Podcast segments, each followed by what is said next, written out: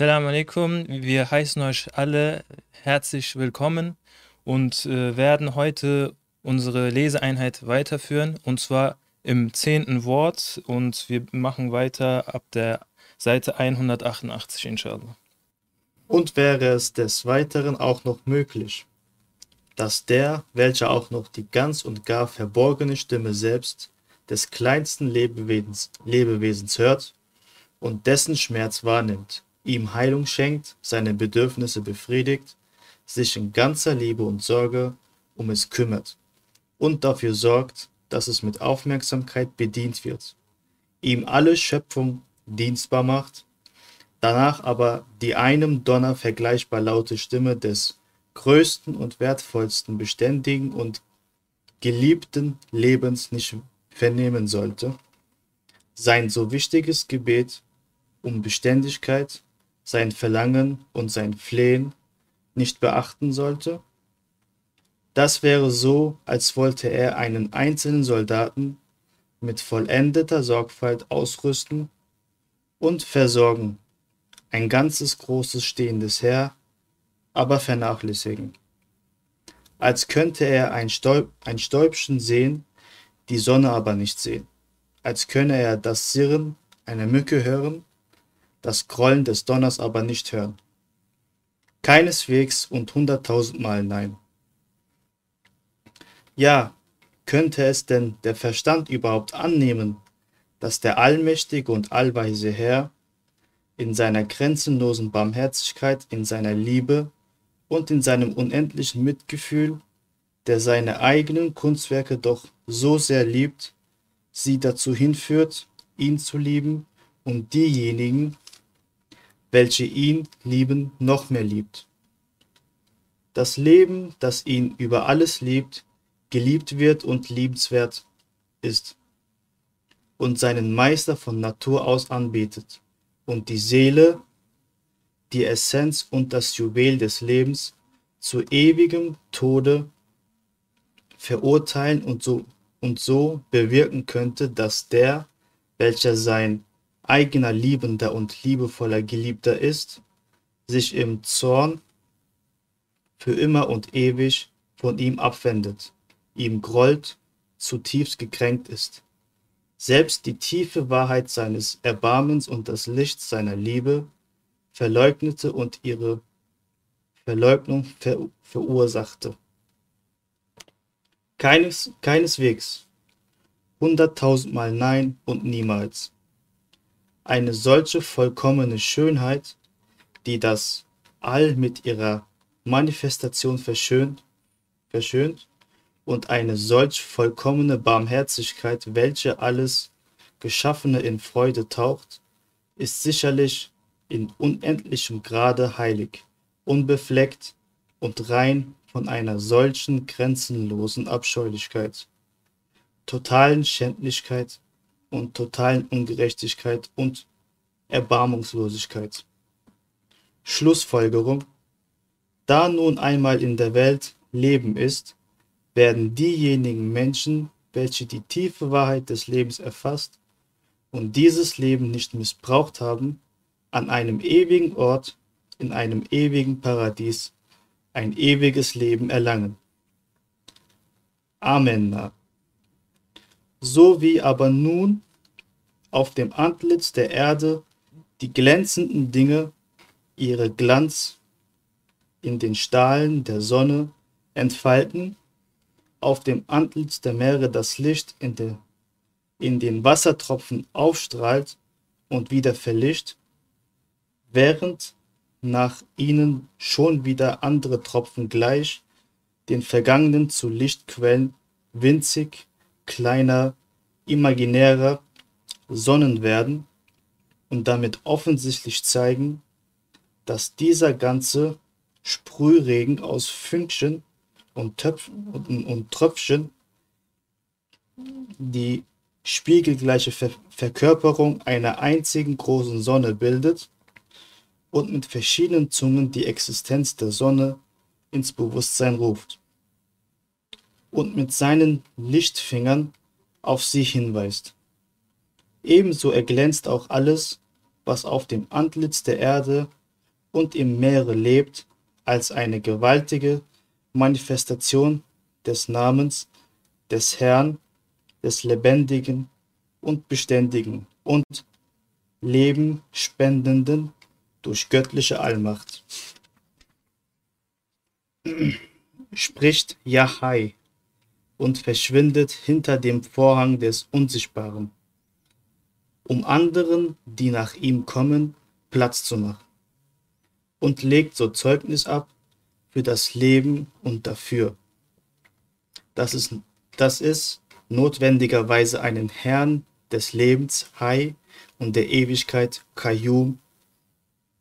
geben muss, der das ewige Leben ist und weist darauf hin.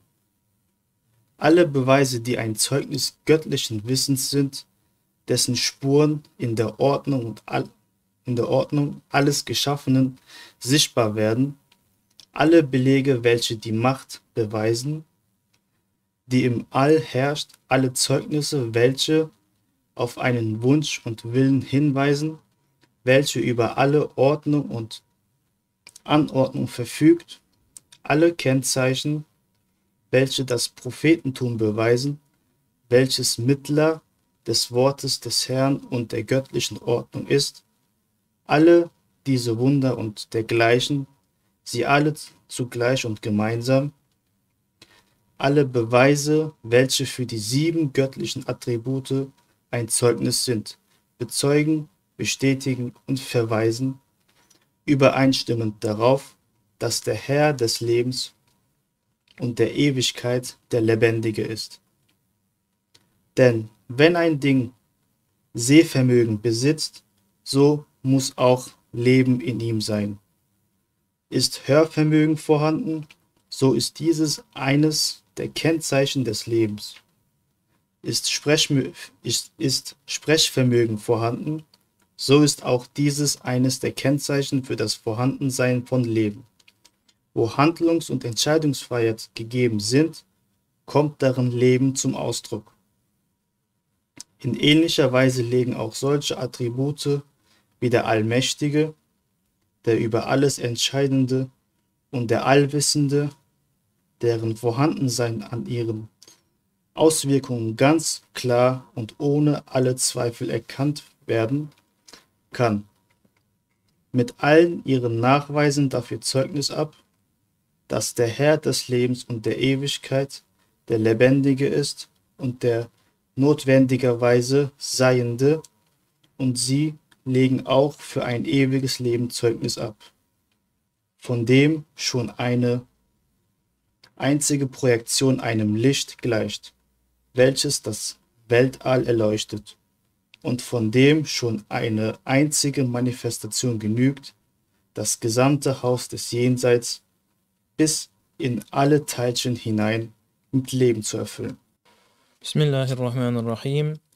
So steht das Leben auch im Zusammenhang mit dem Grundsatz des Glaubens an die Engel, weist zeichenhaft auf ihn hin, denn da nun einmal das bedeutendste Ziel im Kosmos das Leben ist und die Lebewesen darin am weitesten verbreitet sind und wegen ihres Wertes vielfach wieder aufgelegt werden, und das Gästehaus dieser Erde mit ihrem Kommen und Gehen in Scharen mit Leben erfüllen, und da nun einmal das Erdenrund mit so vielen Arten von Lebewesen erfüllt ist, sich ständig in Weisheit füllt und wieder lehrt, um so die verschiedenen Arten von Lebewesen jederzeit wieder zu erneuern und neu wieder aufzulegen und eine Vielzahl von Lebewesen selbst noch aus den wertlosesten und verdorbensten Dingen erschaffen werden, so dass diese zu einem Versammlungsort von Mikroben werden, werden also Bewusstsein und Vernunft, welche das reinste Konzentrat dessen sind, was aus dem Leben extrahiert wurde, und die Seele, die ein feinstofflicher und unwandelbarer Juwel ist, auf diesem Erdenrund in aller Vielfalt erschaffen. Es ist so, als werde die Erde durch das Leben, die Vernunft, das Bewusstsein und die Seele belebt und mit Leben erfüllt. Es liegt sicherlich nicht im Bereich der Möglichkeiten, dass die Himmelskörper, welche feinstofflicher, lichtvoller, größer und bedeutender als die Erde sind, tot und starr sein sollten ohne Leben und Bewusstsein. Es muss also geeignete mit Bewusstsein begabte himmlische Lebewesen geben, um die Himmel, die Sonnen und die Sterne zu bewohnen, zu beleben und mit Leben zu erfüllen, um das Ziel der Erschaffung der Himmel zu verwirklichen und als Partner im Dialog mit dem Hochgelobten zu erscheinen. So erfordert es also das Geheimnis des Lebens, dass es auch die Engel gibt. In ähnlicher Art weist das innerste Geheimnis des Lebens indirekt auch auf den Grundsatz des Glaubens an die Propheten hin und beweist ihn. Denn in der Tat wurde der Kosmos erschaffen um, das, um des Lebens willen, und auch das Leben ist eine einzige gewaltige Manifestation des Urewigen, des lebendigen Hai und des beständigen Qayyum. Es ist eines seiner vollkommensten Schmuckstücke, es ist eines seiner schönsten Kunstwerke, und weiter enthüllt sich das ewige Leben durch die Sendung der Propheten und die Offenbarung der Schriften. Tatsächlich wüssten wir nichts vom ewigen Leben, gäbe es nicht die Bücher und die Propheten, so wie wir erkennen, dass ein Mensch noch körperlich existiert und noch geistig lebendig ist, wenn er redet, so gibt es auch die Propheten und die offenbarten Schriften, um das Wort des Herrn der hinter der Welt des Unsichtbaren unter dem Schleier dieses Kosmos verborgen redet und spricht, Befehle erteilt und Verbote erlässt, bekannt zu machen und seine Ansprachen zu verbreiten, so wie dieses irdische Leben mit absoluter Sicherheit ein zuverlässiges Zeugnis dafür ablegt, dass der Lebendige von Ewigkeit her da ist und da sein muss, so beweist es indirekt auch die Grundsätze des Glaubens an die Propheten, welche uns gesandt und die Schriften, welche uns offenbart wurden und welche die Strahlen und Manifestationen des urewigen Lebens verkörpern und uns mit ihm verbinden. Besonders weil das Prophetentum Mohammeds sallallahu alaihi wasallam mit dem Friede und Segen sei und die Offenbarung des Koran der Seele und dem Verstand des Lebens gleichen, kann man sagen, dass beide eine Realität darstellen, die ebenso sicher ist wie die Existenz des Lebens selbst. So wie also das Leben tatsächlich ein Konzentrat ein Konzentrat ist, das aus dem Kosmos extrahiert wurde, Bewusstsein und Gefühl aber konzentriertes Leben aus dem Leben extrahiert, Vernunft aber ein Konzentrat des Bewusstseins, extrahiert aus Bewusstsein und Gefühl, der Geist aber ein echtes und reines Juwel und die unwandelbare und unabhängige Essenz des Lebens, so ist auch das leibliche und seelische Leben Mohammeds, mit dem Friede und Segen sei, das konzentrierte Konzentrat, das aus dem Leben und dem Geist des Kosmos extrahiert wurde. Das Prophetentum Mohammeds sallallahu alaihi wasallam, mit dem Friede und Segen sei, aber ist das reinste Konzentrat, das aus dem Gefühl, dem Bewusstsein und der Vernunft des Kosmos extrahiert wurde. Ja, sogar das leibliche und seelische Leben Mohammeds sallallahu alaihi wasallam, wie seine Werke bezeugen, das Leben des kosmischen Lebens und das Prophetentum Mohammeds, mit dem Friede und Segen sei, ist das Bewusstsein und das Licht des kosmischen Bewusstseins und die Offenbarung des Koran Zeugnis lebendiger Wahrheit, ist der Geist des kosmischen Lebens und die Vernunft des kosmischen Bewusstseins. Ja, für wahr, so ist das in der Tat. Verließe das Prophetentum Mohammeds, mit dem Friede und Segen sei, das All, schiede aus ihm sein Licht, so stürbe das All entschwende uns die Botschaft des Koran, verlöre das Erdenrund Kopf und Verstand, und das All würde verrückt werden. Vielleicht stieße dann sein willenlos gewordener Kopf gegen einen Planeten und der jüngste Tag bräche herein. Leben steht ferner in Beziehung zu dem Grundsatz des Glaubens an